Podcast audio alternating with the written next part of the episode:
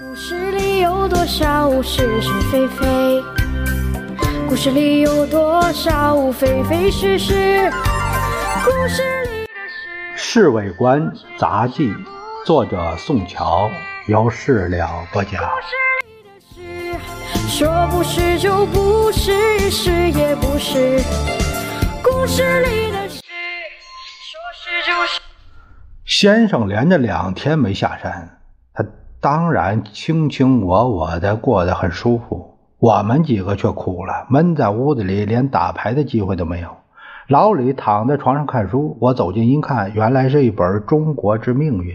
哟，老李这样用功夫研究先生的政治思想，是不是想外放做个行政专员将保安司令啊？老李把书一扔，伸伸懒腰，慢吞吞地说：“，别发神经了，我睡不着。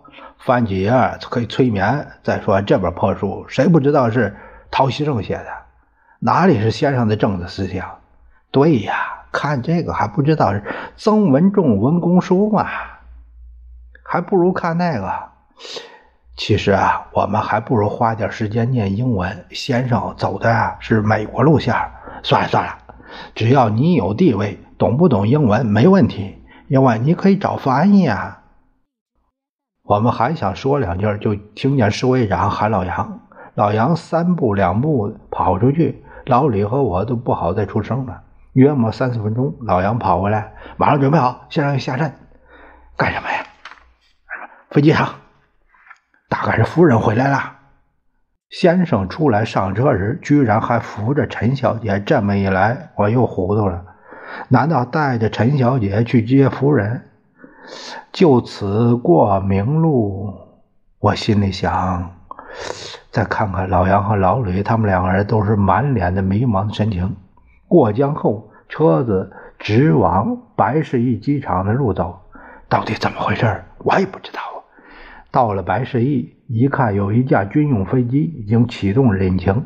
机场司令看见先生坐车车以后，连忙敬礼：“鲍主席，一切都准备好了。”先生扶着陈小姐下车，一直陪着她走到了飞机旁边，然后就和陈小姐噔噔噔的上了扶梯，回过头来向先生摆摆手。飞机慢慢的滑行到跑道上，我们还可以看见陈小姐的脸贴在玻璃舷窗上面。先生举着呢帽，脸上的表情显得难分难舍。一直到飞机影子不见了，先生才上了坐车。在这种情形下，我们都以为一定是回曾家岩官邸，哪知道社会长突然关照司机老赵到九龙坡机场。我们这才恍惚，原来夫人的。座机早就预定在九龙坡降落，所以陈小姐只好从白市驿机场起飞。先生今天可真可以说是送往迎来呀！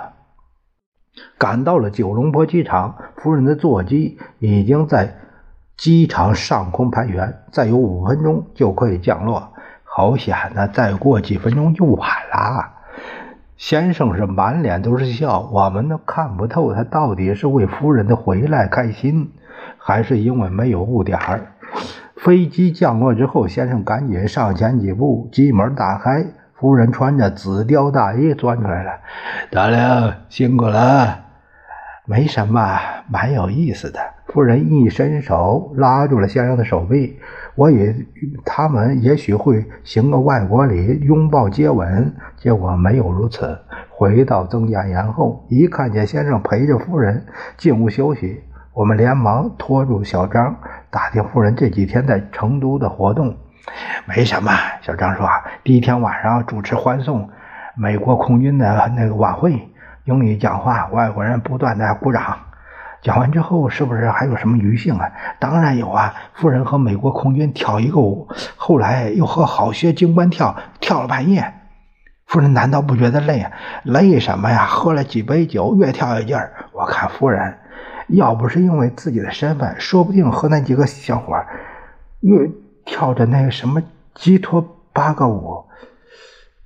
什么叫鸡托八个舞？三步还是四步？要不要脱衣服？老杨听了大感兴趣，小张乐得直不起来腰。我们是莫名其妙，好几分钟，小张他止住笑，嗨，当然不脱衣服啊。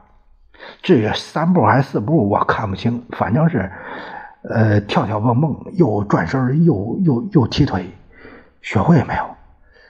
我不过站在一边看看，没有吓一跳，呃，怎么能够学会呀？为什么是叫叫什么？基托巴格舞？